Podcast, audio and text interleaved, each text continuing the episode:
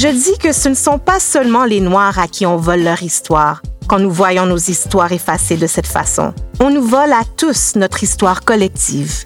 Notre histoire nous appartient à tous et que ça nous aiderait vraiment à comprendre qui nous sommes en tant que Canadiens si nous avions une meilleure compréhension de qui nous avons toujours été.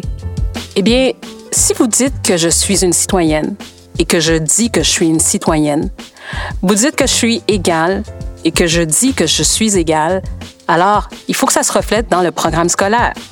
Fort et Libre raconte six récits importants de l'histoire canadienne. Des premiers colons noirs aux Canadiens récemment arrivés, ce ne sont que quelques-unes des nombreuses histoires des Noirs canadiens prospérant et contribuant à la construction de cette nation.